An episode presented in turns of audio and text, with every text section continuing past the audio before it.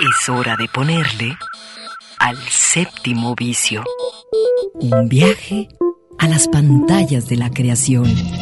Miradas al séptimo arte, a la manera de Red Radio Universidad de Guadalajara. Bienvenidos.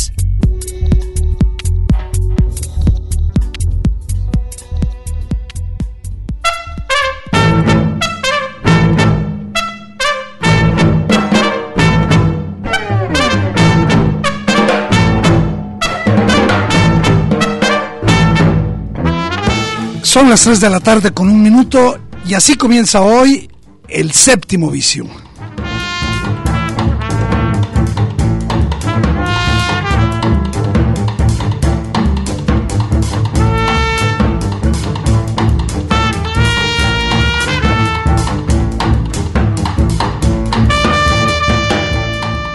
Bueno, pues hoy vamos a tener un programa, por supuesto, dedicado completamente a el Festival Internacional de Cine en Guadalajara, la edición número 36. Ayer, ayer justamente, en punto de las 7 de la noche, inició este festival. Bueno, ya habían habido algunas actividades, pero la ceremonia inaugural eh, se realizó ayer, después de una tarde muy lluviosa en toda nuestra ciudad, y eh, pues creo que vale la pena hacer varios comentarios de lo que ocurrió ahí, de, de los discursos, de, de todo aquello que puede ser importante para quienes amamos el cine.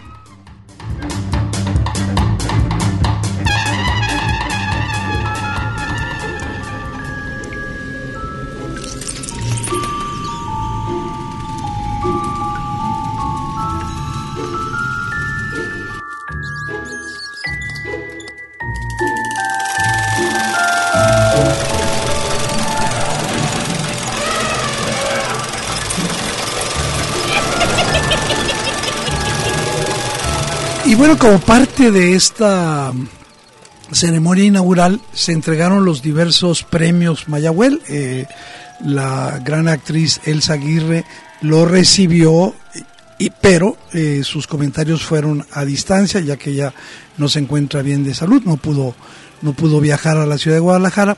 Pero quien sí estuvo y cuyo mensaje realmente fue muy emocionante, eh, creo que los que estuvimos ahí lo vamos a recomendar, lo vamos a recordar mucho, es eh, lo que dijo el director guatemalteco Luis Argueta, que recibió el Mayagüel a una trayectoria de vida a lo que ha hecho en, en, el, en el cine.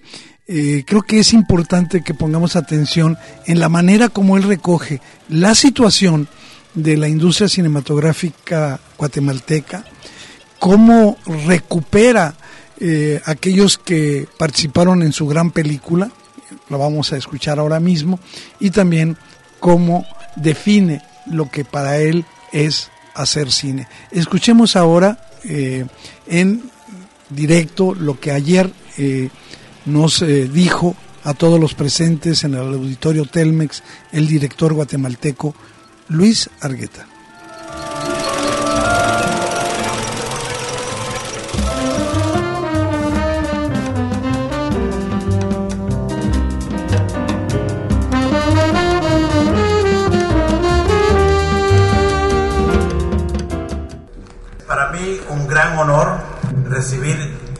Este homenaje en nombre de todos los cineastas guatemaltecas, guatemaltecos y guatemaltecas que me acompañan en la delegación que ha venido a este festival. No con el apoyo del Estado guatemalteco, sino a pesar de dicho apoyo.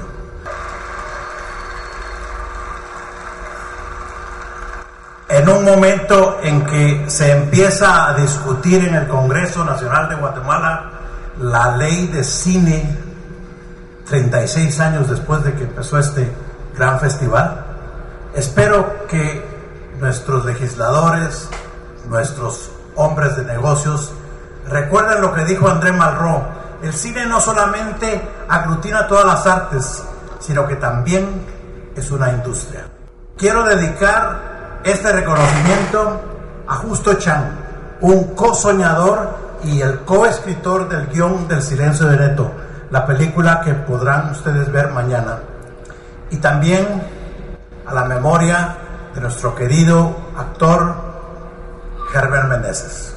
También dedico este reconocimiento a todos y cada uno de los migrantes para tratar de que les ocurra a ustedes lo que me ha ocurrido a mí. Me han tocado el corazón y me han cambiado la vida. El cine para mí se inició como un escapismo mágico. Esas imágenes, esos sonidos que rebotaban de una pantalla a oscuras en las tardes de los miércoles en la Sexta Avenida en el Cine Lux de Guatemala, hoy me doy cuenta que son esenciales para preservar la memoria y para contar nuestras historias, para transmitir al mundo nuestros miedos, nuestras alegrías, nuestros sueños y nuestras pesadillas. Gracias a todos y que tengan un gran festival.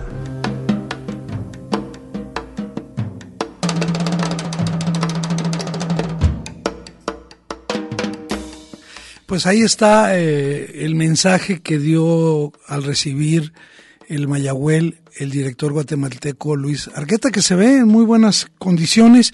Eh, nosotros aquí en Radio Universidad de Guadalajara, eh, que vamos a estar cubriendo todos estos días el festival, lo haremos en este programa y todos los días a partir de lunes con el programa Kinesis a las 12 del día produjimos una serie de informativos, de pequeñas eh, que llamamos cápsulas, para eh, recibir al país invitado que es Guatemala y justamente una de esas cápsulas estaba dedicada, por supuesto, a la película de Luis Argueta, El silencio de Neto.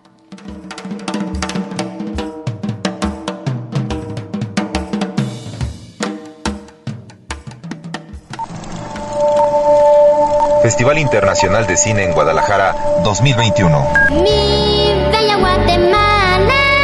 Miradas al cine de Guatemala. País invitado.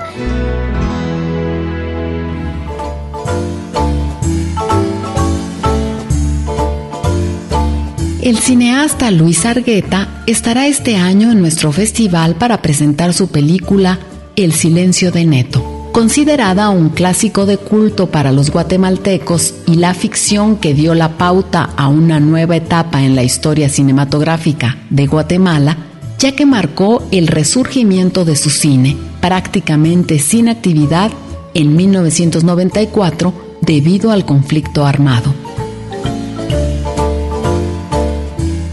La historia de El Silencio de Neto se ubica en Antigua Guatemala en 1954 periodo de crisis política por la invasión norteamericana que derrocó al entonces presidente Jacobo Arbenz Guzmán. En el relato, un niño lucha por hacerse escuchar. Neto Yepes vive reprimido por su padre y sobreprotegido por su mamá, su tía, su abuela y las empleadas domésticas. Ante eso, Neto lucha para romper la sobreprotección que lo mantuvo atado desde su infancia. Le voy a decir a mi papá que te estás agarrando con Rodrigo. El silencio de Neto intenta reemplazar la distorsionada imagen que el resto del mundo tiene sobre Centroamérica. La película es también una denuncia abierta y enérgica contra el imperialismo norteamericano en Guatemala. El silencio de Neto, el mejor cine de Guatemala en el Festival Internacional de Cine en Guadalajara.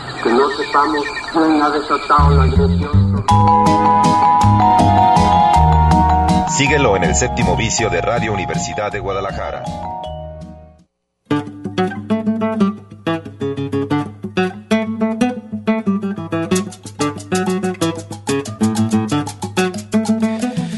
Pues sí, ahí está El Silencio de Neto, que eh, fue la primera película guatemalteca con un verdadero relieve internacional. Se estrenó en 1994 y sí, es eh, una película que yo destaco esta verdaderamente sobrecogedora belleza visual que tiene y la manera como nos muestra el crecimiento de este chico de 12 años, sus vivencias durante esos seis meses posteriores a la renuncia del presidente de Guatemala, Jacobo Arbenz, en 1954, en un clima pues prácticamente de un golpe de Estado en, en Guatemala. Bueno, pues eh, hay muchas cosas que ocurrieron ese día, por supuesto que en un momento más estaremos hablando de lo que ocurrió con lo que todo el mundo iba a ver, y que no salimos para nada este, decepcionados, que fue la película Dune. Pero también estuvo ahí uno de los grandes directores españoles de todos los tiempos, un enorme ser humano. Y vamos a escuchar eh, con esta bonomía, con esta simpatía de don Carlos Saura, lo que dijo ayer en la gala de inauguración de este nuestro festival.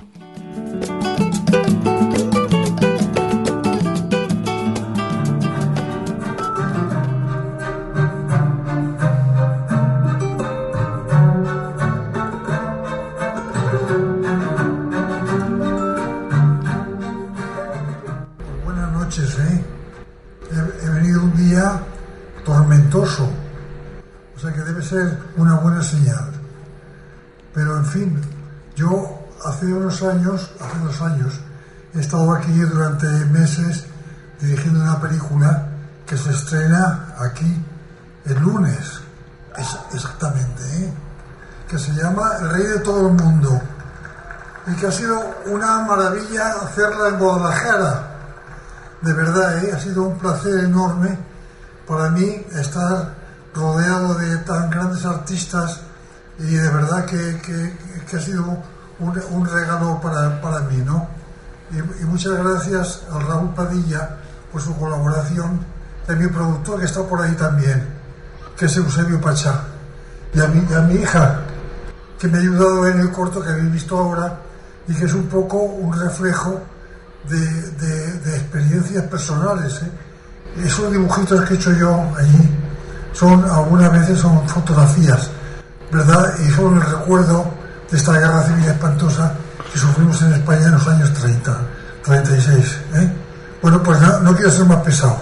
Pues muchas gracias por todo y, vamos, y espero que les guste la, película el lunes. ¿eh? Muchas gracias, señores. Y gracias por su, por su ayuda, por su presencia.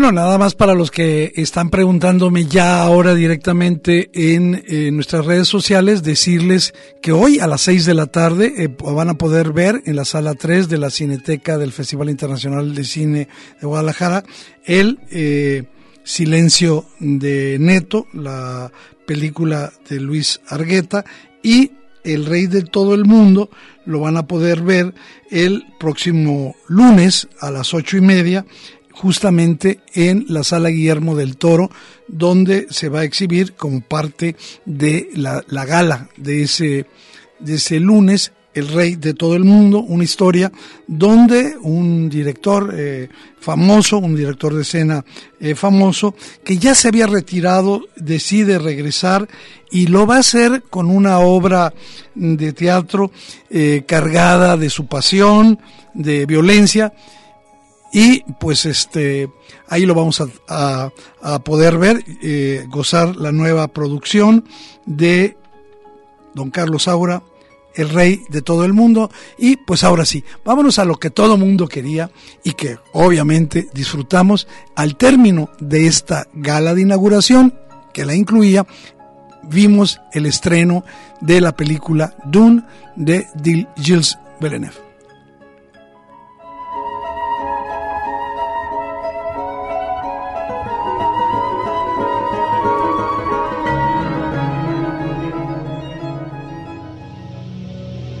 El séptimo vicio. Mirada encendida en imágenes múltiples.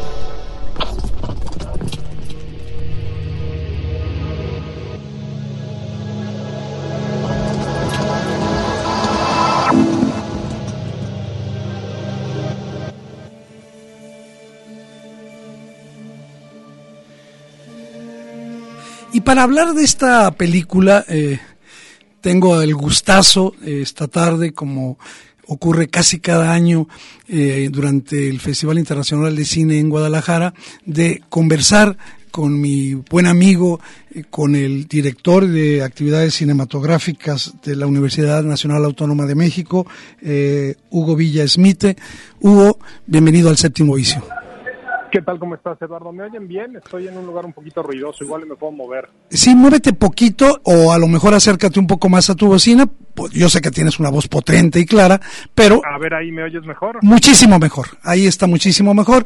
Y bueno, eh, nosotros, eh, pues ya por la amistad que nos eh, que tenemos, eh, habíamos acordado Hugo y yo que hablaríamos de algo que es muy importante, las actividades que eh, la Universidad Nacional Autónoma de México, a través de esta, de, esta Dirección General de Actividades Cinematográficas, realiza o coordina en este, en este festival. Sin embargo, eh, una, pues, eh, yo diría casualidad eh, afortunada, eh, leí un tuit que publicó eh, el día de ayer Hugo y la verdad me, me, me, me conmovió, me, me dio muchísimo gusto conocer esa parte que yo no conocía y vamos a comenzar a hablar de, de Dune, pero de la película Dune eh, que fue dirigida por David Lynch, estrenada en 1984 y de la que tú, Hugo, nos puedes contar una anécdota que yo considero muy valiosa.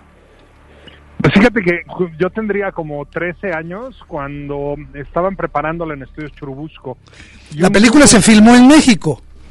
Se rodó por completo en México, sí, fue parte de un paquete que trajo Carlo Ponti, el productor, eh, junto con Conan, hasta donde recuerdo. Eran películas muy grandes que le combina mucho, justo por la crisis eh, de- del dólar en ese momento, que se, se desbarrancó y, estalló el- la cotización. Entonces podía filmar muchísimas horas con relativamente poco dinero. Eh, y entonces David Lynch vino a preparar la película. eh, nosotros nos enteramos por un ah, compañero de la secundaria y yo tomaba un autobús que salía de, mm, cerca del Estadio Azteca y recorría toda la ciudad y pasaba justo por enfrente de Churubusco y me eh, pues me escapé y me bajé en el estudio Churubusco e intenté hacer el casting de, de, de extra. Era un eh, mocetón relativamente alto para mi edad. Yo a los a esa edad debo haber medido unos 73, unos 74, parecía un poquito más eh, grande de lo que soy eh, eh, por, por cómo me desarrollé y cumplía con los requisitos que me pedían, salvo claro la edad y por supuesto el permiso de mi mamá. Cuando mi mamá se enteró que le dije, oye mamá, yo creo que los exámenes los voy a hacer en extraordinario en agosto porque creo que me necesitan en junio y julio para trabajar en una película. Este, mi, mi, mi, mi madre, que también era una mujer muy alta, muy, muy fuerte, este, muy, muy de huesos duros, tuvo, me pudo haber matado. Afortunadamente no, no, no, los golpes nunca formaron parte de la, de la, más que como amenaza. Del diálogo. este, didáctica en, en la relación con mis padres, ¿no? Pero, pero, este, estuvo a punto de, de morirse la pobre mujer que, que este, por tener semejante hijo. Ahí acabó tu carrera de actor, pero no tu amor por No, el no cine. Acabó ahí, no acabó ahí, mi carrera de actor después tuvo un momento estelar en, la puerta del Baby Yoda, Ah, sí, por su... que se llama, por cierto, ahora que está tan de moda, este, de cadenero del Baby Yoda. No, pero en realidad después, ya cuando empecé, empecé a trabajar muy pronto, yo desde los 14 años trabajé eh, como ayudante de cámara y como ayudante de iluminación y trabajé con algunos profesionales que vinieron con Lynch a esa película y que se quedaron en México, concretamente un amigo muy querido, además de ser un tipo brillante y un, un, alma buena en realidad, que es eh, Tim Ross, un operador de cámara que llegó como oquista y se quedó a vivir en México, que tuvo tiene familia aquí y muy felizmente se quedó con nosotros. Y otro que era un eh, iluminador en jefe, que era John Matthews, se llamaba, este, un tipo también muy, muy simpático y muy chistoso y muy amoroso también. Pero bueno, esa fue mi, mi, mi relación con la primera Duna, la de Lynch. Este, por supuesto que volví a ver la, la serie cuando la pasaron. Se rumora que hizo, que Lynch editó un corte de ocho horas, que se los pasó además a los técnicos aquí en Estudios Churubusco en algún momento. Este, pero ese yo no lo vi. Lo, lo firmó ver- con otro nombre, ¿eh? Para no... ayer ver ayer ver la estupenda eh, eh, película inaugural que es un pues eso eh, muy muy correctamente para inaugurar un festival de este tamaño de este prestigio y de este calado pues escoger una película de ese calado muy espectacular muy a lo que estamos empezando a acostumbrarnos bueno ya ya tenemos muchos años acostumbrados de estas como grandes eh, épicas de, de luchas y batallas entre, entre familias. Este, y bueno, pues la disfruté muchísimo, por supuesto, también. ¿no? Oye, La- Hugo. Además, además de que ponen muy bien la, la sala, el, el auditorio Telmex lo equipan muy bien y el sonido, que es una de esas cosas que, que creo que Villeneuve le puso mucha atención, eh, porque además de eso, se, se- una de las como cruces eh, obligatorios que tiene que hacer el personaje es a través de una modulación especial de voz y entonces creo que el sonido era muy importante y el sonido estaba súper bien en, la, en el Telmex como todos los años. Sí, tenemos de fondo justamente eh, la- el soundtrack de Hans Zimmer eh, de la película de Villeneuve, pero vamos regresándonos un poquito al asunto este de pues eh, una película que no por buenas razones se convirtió en, eh, una película mítica que fue el primer Dune, ¿no? Este, eh, decías bien, eh, Carlo Ponti con Dino De Laurentiis, eh, pues eh, se metieron a hacer esta película y eh, la película pues eh, tuvo todos los eh, tropiezos eh, imaginables que puede tener una producción que en aquellos años costó alrededor de 40 millones de dólares y que la película no los recuperó. Eh, ya había hecho Lynch dos películas muy interesantes, una bastante delirante, una pesadilla que fue Eraserhead, pero luego otra película muy estimable que es El hombre elefante.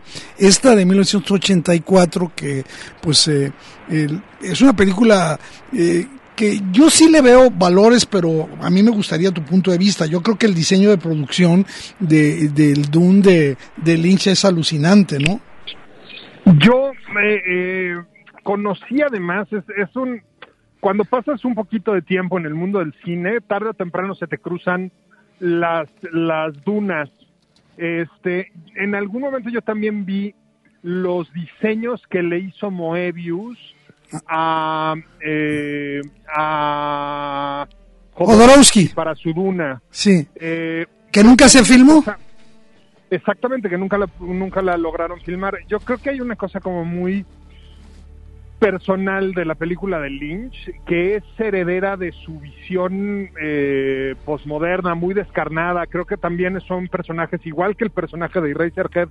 Y si me permites un poquito que el personaje de, de El hombre elefante eh, se trata como de una eh, eh, búsqueda personal muy intensa sin que te entregue eh, un mundo eh, como transparente de buenos y malos, ¿no? Creo que el, todos los personajes de la película de Lynch terminan siendo pe- personajes muy torturados, muy enfermos y muy y muy humanos, ¿no? Igual que eh, es lo mismo que pasa un poco con el hombre elefante. Es una película en la que el, el, el horror viene en realidad de todo de todo el resto de la sociedad, ¿no? De esta sociedad bien pensante victoriana. Bueno, pues, ah, en, en, ese, en esa dunas creo que pasa un poco eso. Eh, yo ayer bromeaba un poco que esta es una eh, versión, como te digo, extraordinaria, con una factura espectacular, con una eh, eh, calidad de, de, de- de, eh, efectos visuales y de diseño muy eh, notable y que tiene es muy heredera como del, del mundo del cine de, de, épica eh, no del cine épico que no me vaya a venir a matar este Bertolt Brecht y Kurt Weill este, porque no es eh, ese tipo de, de historia pero sí del, del, del como el gran cine épico de batallas y de y de luchas intestinas por el poder y por el y por el dinero. Eh, eh, en cambio, creo que la de Lynch es una lucha, a pesar de que está puesta en ese mismo marco, creo que habla más de, de dudas personales y de luchas personales que de, que de una épica como más clara, que es la que le gusta mucho a los estudios. No por nada es una película distribuida en México por Universal y, y producida por Warner Brothers, ¿no? Sí, eh, yo nada más decir eh, un poquito que la- a mí lo que me disgusta de la primera Doom, para quien quiera, como se dice ahora, revisitarla, es este sentido de la progresión dramática un poco atropellado, ¿no? Y sobre todo un elemento de la película de Lynch de Duna, de Doom que no me gusta, es el uso de la voz en off. Creo que es, eso arruinó la película, pero yo lo entiendo o lo, lo justifico por el corte tremendo de la película que él entregó de casi siete horas y que eh, de Laurentiis pues se la recortó a apenas dos horas, ¿no? Este, y bueno, ahora sí hablemos bien de la película de eh, de Villeneuve, que ayer la vimos, por lo que veo te gustó. Y yo creo que la película, pero me gustaría también tu punto de vista sobre eso, eh, que sí... Eh, es nuevamente una vez la enésima batalla entre el bien y el mal, este, un poco con una estructura un poco shakespeariana, medio, medio abigarrada, pero creo que tiene elementos oscuros, muy atrevidos, eh, que tiene no solo el diseño visual sino me parece que un acercamiento muy sustancial a cada uno de los personajes. Pero, eh, y yo disfruté muchísimo la película, me recordó al mejor cine de, de ciencia ficción, pero también al mejor cine de aventuras, pero también al mejor cine de acción. Fíjate que a mí me, me, da un poco también esa impresión, sí creo que está como inscrita en eso. Lo que no me termina de, de de cuajar un poco es el, el como que de repente la siento un poco eh, eh, hecha al modo del estudio de Hollywood. No, no podría ser de otra manera, digo, no seamos inocentes cuando alguien pone 200 millones de dólares detrás de tu película, este, generalmente tienen muchas decisiones este, que, que en realidad tendría que tomar eh, quien dirige la película. Pero creo que por ahí, eh, de repente me daba esa impresión, por ejemplo, las libélulas estas voladoras que en las que se mueven a través del planeta Araki, eh, me daba la impresión que estaban como diseñadas específicamente para que las tuvieran a la venta como este juguetitos. Aparecen demasiado, sí. Aparecen mucho, tienen incluso, hay un momento en el que juega con esta personalidad, por ejemplo, del caballo, que es clásica del western, el, el por robarme al halcón milenario, por ejemplo, el, el halcón milenario claramente es una eh, eh, alegoría del caballo del, del, western, ¿no? Sí. Que siempre que crees que te va a dejar tirado te saca adelante, ¿no? Incluso hace esa, eh, esa pequeña como juego con la última de las, de las libélulas estas. Tiene algunos otros elementos que de repente me parecieron muy obviamente metatextualizados. El, el personaje de, del el varón, por ejemplo, lo construye mucho alrededor de la actoralidad física de Marlon Brando en Apocalipsis.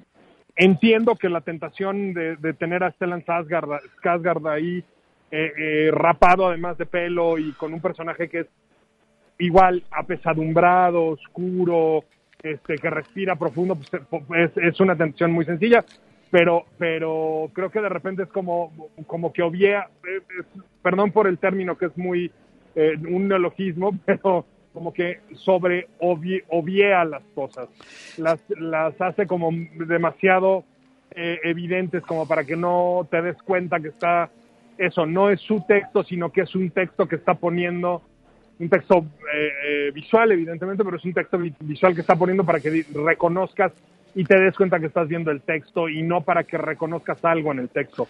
En cambio, la, la la actuación de Rebecca Ferguson. Maravillosa, se lleva la película. Formidable, es una cosa de esas que tienen wow, muchos los, actores con esta formación. Eh, asumo que debe ser eh, eh, de, una formación actoral, teatral muy fuerte, porque tiene unas cosas muy de ese estilo. Sobria, contundente, sí lo tiene todo hacia adentro y lo tiene todo contenido. Me parece realmente soberbia, sí. Eh, soberbia, una, una eh, extraordinaria actuación. Y bueno, pues el, la nota de color, el personaje, el casi, casi extra glorificado que le dan a Javier Bardem, que lo resuelve con una solvencia y con una este, y con una galanura extraordinaria y eh. entonces se convierte en un personaje entrañable. Y ahí lo ves en esa, en esa etapa, en esos minutos finales. Bueno, yo creo que tendremos que esperar eh, a la segunda mitad para corroborar si nos estamos adentrando en una de esas eh, películas referenciales del cine de ciencia ficción, bien hecho.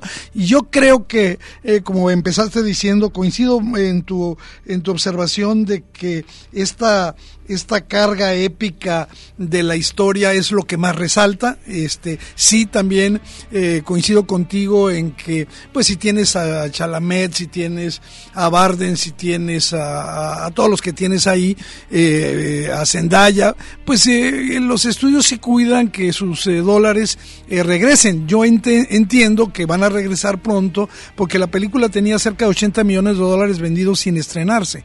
Entonces, pues esos 160 billetes verdes que in- invirtieron en, en la película, yo creo que es un buen entretenimiento. eh, eh, lo decías con mucha claridad, eh, fue una muy buena elección para ese público que húmedo y todo se citó ayer en la gala de, para empezar nuestro festival y creo que salieron la mayoría, incluso no sé si viste a algunos que fueron vestidos, ¿verdad? De, como si fueran a participar en Dune. Así es, igual eh, eh, creo que eso viene mucho más del, del culto linciano, este, que hereda por supuesto el, el tema eh, Duna, este, porque en las muestras y cuando se hacen retrospectivas del Lynch así, hay gente que también va peinada como como como Eraserhead, este, hay gente que tiene, o sea, que se convierten, justo estoy aquí enfrente de la estatua de Guillermo del Toro que tienen aquí para las fotos, este, que se terminan convirtiendo en un, en, en per- llevando los personajes y haciendo como esta participación de audiencia. Entonces creo que está también muy, muy padre eso y en efecto habrá que esperar la segunda parte y disfrutarla también mucho. Muy bien, bueno, pero nosotros nos citamos aquí para hablar de, de- de, digamos, de otros asuntos. Si, si no te tienes inconveniente, vamos a hacer un pequeño corte y vamos a regresar con Hugo eh, Villa Smith, el director general de actividades cinematográficas de la UNAM, para que nos cuente qué van a traer, qué traen para nuestra edición número 36 del Festival Internacional. Es una breve pausa, eh, te ofrezco una disculpa por, por esta pausa, Hugo.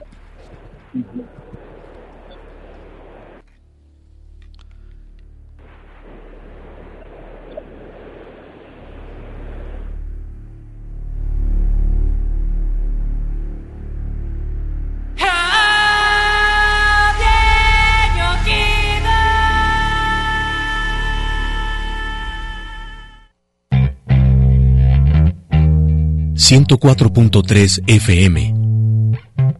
Tu punto de vista sobre el cine en el séptimo vicio.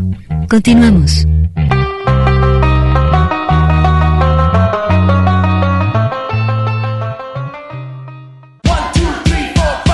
El séptimo vicio.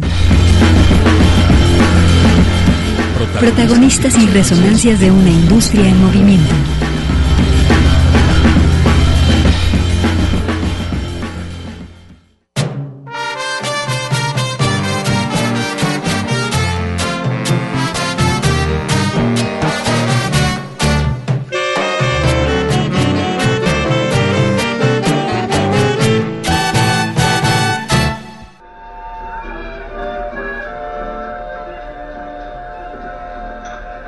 Noches. Buenas. ¿Qué hay, suavecito? Necesito hablar con usted. Traigo un business. ¿Sí? ¿De qué se trata? Con permiso, señores. Necesito que me haga un favor. Sí, dime.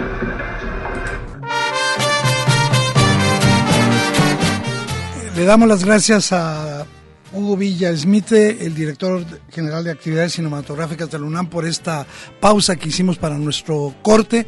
Hugo, pues eh, ahora sí eh, es el momento de que platiquemos un poco de aquellas actividades eh, que dentro de este festival son coordinadas.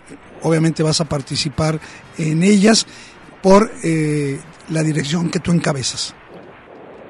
Sí, traemos tres actividades. Hoy a las 9 de la noche en la sala 2, eh, perdón, en la sala 3 de la eh, Cineteca del Festival, presentamos junto con Fundación Televisa, eh, la Cineteca Nacional y por supuesto la primera colaboración en la que participa eh, con nosotros la, Cine- la Cineteca del Festival de Guadalajara, la copia restaurada del Suavecito, que es una, eh, una película de 1951, 51, eh, dirigida por Fernando Méndez. Es una visión muy interesante, muy oscura además, de eh, pues como de la realidad eh, social del Pachuco en esa, en esa época, desde una perspectiva distinta a la eh, amable, juguetona y muy chistosa que siempre nos ha enseñado el cine de Tintán. Creo que vale mucho la pena visitarla. Tiene ahí un par de actuaciones extraordinarias y que me parecen muy recomendables de ver y por supuesto la fotografía de esta época eh, hermosísima en, eh, material de nitrato que quedó muy bien atrás la copia justo por esta colaboración entre tantas entidades. Y luego, el lunes 4 de octubre a las 2, a las 2.30 presentamos un eh, pequeño libro que eh, escribe Arturo Aguilar, lo, lo, se llama La industria de cine en México tras la pandemia, entre el terror y el suspenso. Es un libro eh, construido un poco como reportaje eh, periodístico alrededor de lo que ven los diferentes participantes de la industria que está pasando y que puede pasar. Un poco eh, se trata de un libro electrónico que tiene como objetivo provocar eh, más eh, conversaciones y sobre todo conversaciones más informadas entre eh, la industria. Nos ayuda ahí a presentarlo Tabata Vilar de la Canacine, a quien le agradecemos muchísimo. La Canacine agrupa todos los sectores de la industria. Creo que valía mucho la pena tener eh, su participación. Y luego a las seis de la, a las 4 de la tarde, el mismo 4 de octubre, en la sala 3 de aquí del, del eh, festival, vamos a presentar El Tren Fantasma. Eh, eh, es un cuaderno de restauración y una película eh, que tiene, eh, pues es como de las fundacionales de nuestro proceso de, eh, de restauración. Es una película del 1927 dirigida por Gabriel García Moreno, que también eh, tiene por ahí una otra película que se llama El Puño de Hierro. Y lo que hacemos con las películas que restauramos desde la Filmoteca es que las eh, les hacemos unos eh, unas memorias de restauración eh, y justo eso es lo que vamos a presentar. El libro en el que está sentado, cuántos fotogramas se capturaron, de qué manera se capturaron, en qué condiciones estaban, al material original de nitrato, qué procesos físicos y químicos se le tuvo que hacer para que reviviera, cómo se trabajó el sonido, un poco la perspectiva de cómo se ve la película hoy y cómo se veía antes, y eso es lo que vamos a presentar a las eh, eh, mañana.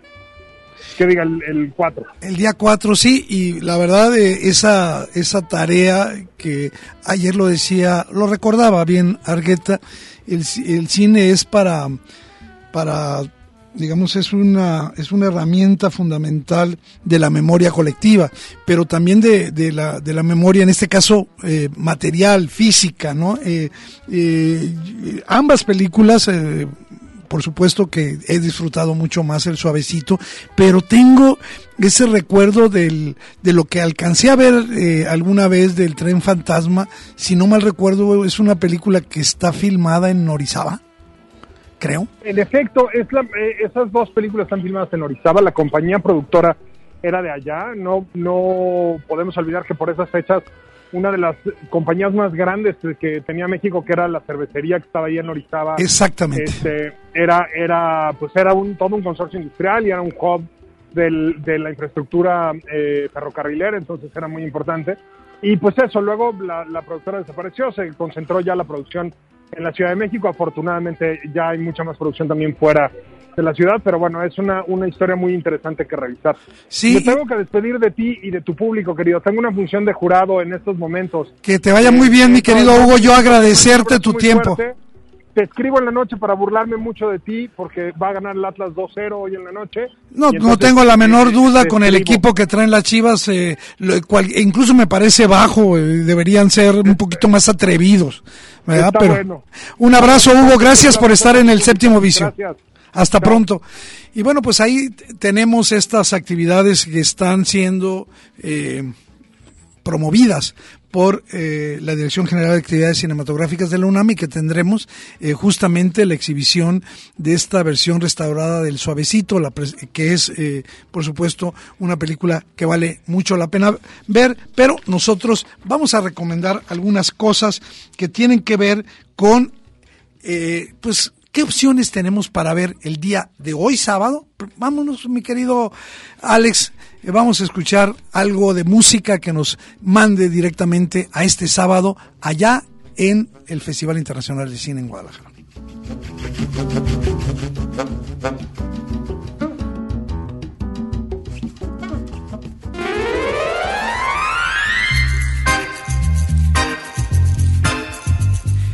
Bueno, yo eh, quisiera recomendar en primerísimo lugar eh, una película que es eh, un verdadero clásico del cine español y se va a exhibir hoy en la sala Bicentenario a las siete y media de la noche. Esperemos que no nos llueva. eh, y, y es Los amantes del círculo polar, la película de Julio Medem, creo que es una película, ya que la tenemos aquí, imperdible para quienes no la han visto. Entonces ahí está. eh, Los amantes del Círculo Polar de Julio Meden, hoy a las siete y media de la noche en la Plaza Bicentenario. Eh, creo que es una excelente oportunidad para hacer contacto con el cine de Meden, que también por supuesto veremos aquí otra de sus películas que es eh, Lucía y el sexo. Eh, me interesa mucho también eh, recordar que eh, hoy a las seis de la tarde está la película El silencio de Neto, que de Luis Argueta, una película de la cual ya hemos hablado suficiente. Y bueno, hoy tenemos eh, una primera gala. Esta, esta gala que hay que apoyar porque todo lo que se recaude en las galas que este año se van a, realizar en la sala Guillermo del Toro, eh, creo que vale la pena apoyarlas. Y en particular eh, la gala del día de hoy que se trata de una animación.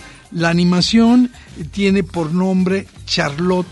Charlotte es la historia de una eh, un personaje real de Charlotte Salomón, una artista judía alemana eh, que eh, pues durante su corta vida dejó una huella como pintora, mientras el mundo a su alrededor pues se estaba realmente desmoronando por la Segunda Guerra Mundial, por la persecución de los nazis.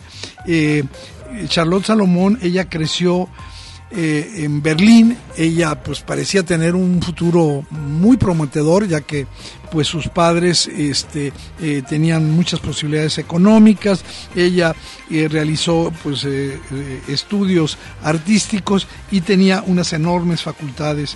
Sin embargo, justamente su identidad como mujer judía pues le impidió mantenerse en, Berlín, tuvo que huir al sur de Francia y ahí eh, se forjó una existencia diferente que eh, la, tradujo en una, una obra muy amplia de casi de un, millar de, de, y eh, pues desafortunadamente ella fue capturada, mandada a un campo de concentración en Auschwitz, en Auschwitz y eh, falleció a la edad de 26 años.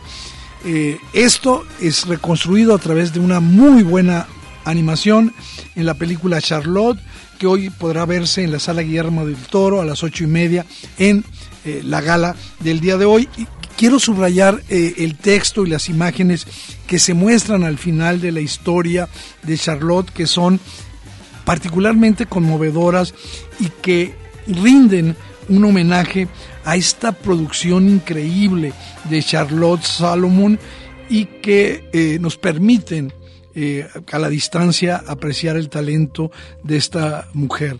Eh, creo que lo mejor de la animación es que ayuda a ser visible a alguien, a un artista que podría haber sido olvidada para siempre. Entonces ahí está esta, esta sugerencia de, pues, de buen cine que se puede ver hoy en el Festival Internacional de Cine en Guadalajara. Por supuesto, una buena cantidad de otras películas que eh, pues eh, sería pues eh, un poco extenso mencionar y que sin embargo ustedes pueden consultar de manera muy simple bajando el catálogo de mano que lo pueden mm, teclear en FICG .mx y ahí está disponible, se baja y en su propio celular lo, lo pueden eh, pues observar y tener, ¿no? También decir que eh, eh, aparte de las que hemos mencionado, hay una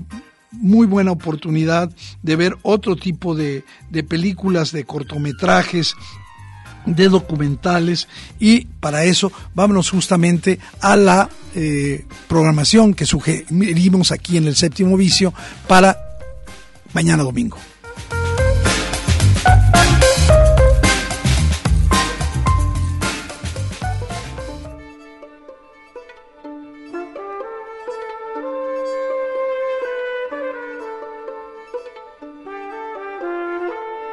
ya que estamos hablando de este digamos, en este, con este fondo bucólico, eh, la película que yo deseo recomendar son dos documentales, dos documentales que están en competencia en la eh, sección de largometraje iberoamericano documental. La primera es Bosco, eh, una película que nos va a llevar a la manera en que un pequeñísimo eh, pueblo en Italia eh, es mirado por un hombre que nunca lo ha visitado y que le cuenta a su hija, la ahora directora, a su nieta, ahora directora, y este, ella va y filma lo que ocurre en Bosco, ese, ese pueblo italiano, una película verdaderamente profunda que eh, seguramente eh, gozarán. Y otra eh, película que se puede ver mañana en la Cineteca del Festival Internacional de Cine en Guadalajara y que recomiendo mucho, sobre todo mm, porque es una película que va contra ciertos estigmas de aquellas personas que deciden dedicarse a actividades que no necesariamente están vinculadas normalmente con lo que hacen eh, su, sexo, su género. Y, me refiero al, al, ballet. Y la película eh, documental que estoy recomendando es El Vals de Santo Domingo. Una película que nos va a narrar la historia de tres jóvenes que deciden estudiar ballet, que van a participar en un, en un concurso, en un festival, y todo, eh, toda su intimidad, de qué manera ellos van eh, viviendo, remontando todos los prejuicios que hay contra que los hombres se dediquen a bailar ballet, aparte la producción la producción de este documental es verdaderamente soberbia. Y un poco eh, para hablar también de la gala del día de mañana. La gala del día de mañana es particularmente interesante. La película Lamb Cordero, eh, que se va a exhibir mañana a las ocho y media en la sala Guillermo del Toro, es una película islandesa. Eh, y bueno, pocas veces tenemos eh, oportunidad de ver cine islandés y, yo creo que el cine islandés lo podemos ver como una especie de capricho salvaje, ¿no? Un, un, espacio en el que tanto la belleza eh, natural, pero también como una especie de violencia implícita, eh, nos, vamos a decir, cohabitan en, el mismo espacio sin ningún esfuerzo. Y esto lo logra muy bien el cine islandés, de lo cual recibimos esta película eh, verdaderamente interesante que se llama Cordero. ¿De qué trata Cordero? Bueno, es una pareja eh, formada por María, que va a estar interpretada por eh, Naomi Rapaz, y Ingvar. Ellos, esta pareja vive pues en una muy hermosa, pero remotísima, alejada granja, eh, ahí, digamos, eh, con su rebaño de ovejas, y pues eh, parece que todo es felicidad con ellos. Sin embargo, un día descubren a un misterioso recién nacido, en, ahí en sus tierras de cultivo, y deciden quedárselo, y por supuesto, criarlo de buena manera, como propio esta inesperada perspectiva que está cambiando completamente su vida porque de alguna manera sí se nos dice que ellos han querido eh, pues eh, toda su vida eh, tener un hijo, pues al, principio pues les va a acusar una gran alegría, sin embargo muy pronto va a ser un motivo de que se presente un cataclismo, que eso es lo que la película va a contar. Así pues, Cordero, la película que estamos recomendando, la gala de mañana, es una experiencia realmente perturbadora pero también me parece que ofrece una visión sumamente original de las angustias de ser padre. Eh, creo que se da por hecho que eh, la paternidad, digamos, se asume de manera pues, prácticamente convencional, sin algún tipo de, tensión humana, lo cual es absolutamente falso, lo, lo sabemos, y vaya que lo sabemos quienes somos padres. Es decir, de qué manera se significa en cada ser humano esta experiencia de ser padre. Creo que está muy bien eh, relatada en la película. Y, creo que eh, tanto la, este, este, deseo de de criar, de acompañar, de educar, de formar a alguien en medio de esa naturaleza tan particular del de, territorio islandés, hacen de Cordero una película verdaderamente original. Entonces ahí están nuestras sugerencias, los dos documentales, Bosco el Vals de Santo Domingo y la Gala Cordero. Por supuesto, ustedes tienen la mejor decisión, consulten eh, la, guía de mano del Festival Internacional de Cine en Guadalajara, porque seguramente encontrarán eh, muchas opciones, más de las que hemos mencionado el día de hoy. Y, yo quisiera eh, también recordar aquí, prácticamente para cerrar esta emisión, que a partir del próximo lunes estaremos todos los días en punto de las 12 en el programa que ya es tradición en esta emisora, en Red Radio Universidad de Guadalajara, el programa Kinesis, que da cuenta de las actividades, eh, los personajes, eh, las películas que se presentan día a día en nuestro festival y que lo tendremos de lunes a viernes el próximo sábado tendremos el séptimo vicio. Así que ahí está la cobertura de nuestro festival y, por supuesto, a quienes nos siguen a través de nuestras redes sociales, Radio UDG, el séptimo vicio en Facebook y también arroba el 7 vicio, el 7 con número en Twitter. Ahí van a poder seguir toda la información que estamos proporcionando todos los días. Bueno, pues eh, hemos llegado al final de este programa, pero como siempre nos queremos eh, despedir con, eh, con una música, con una canción que la verdad me pareció interesante para el día de hoy y por todo lo que hemos venido hablando, porque se trata de, de un grupo que ya tenía un rato que no sacaba eh, nuevo disco y me encontré con el nuevo disco de Fito y los Fitipalis y he querido cerrar este programa compartiendo con ustedes esta rola que se llama Cada vez cadáver. Eduardo Quijano les dice muchas gracias, los espero en punto de las 3 de la tarde el próximo sábado y el lunes a las 12 en Kinesis. Gracias a Alex que coordinó la producción de este, de este programa y sobre todo a todos ustedes que hacen posible este séptimo vicio. Hasta pronto.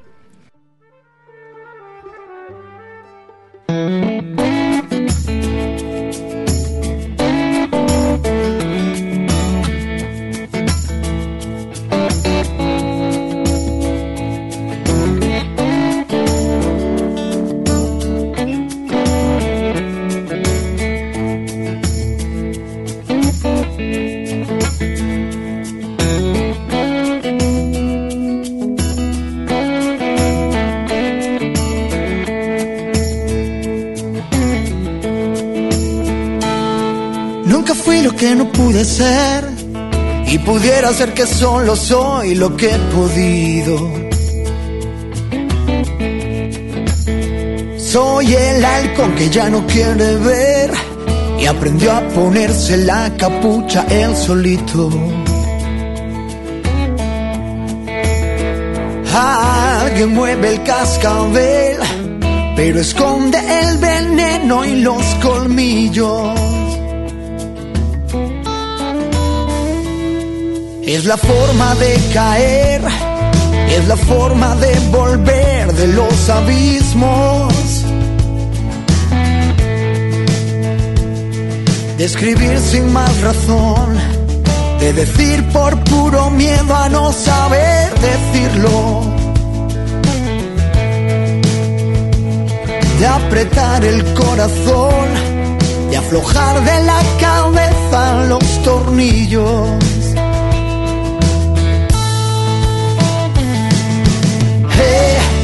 Vosotros que me veis, decidme quién soy yo.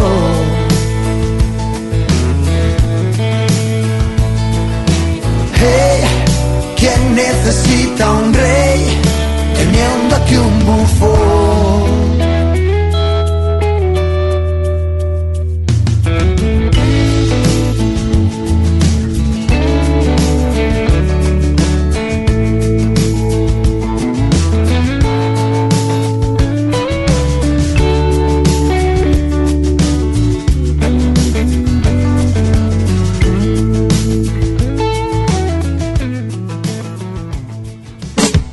Las historias del cine continuarán el próximo sábado en punto de las 3 de la tarde en el séptimo vicio. Hasta entonces. Producción de Red Radio Universidad de Guadalajara. I want the man who knows.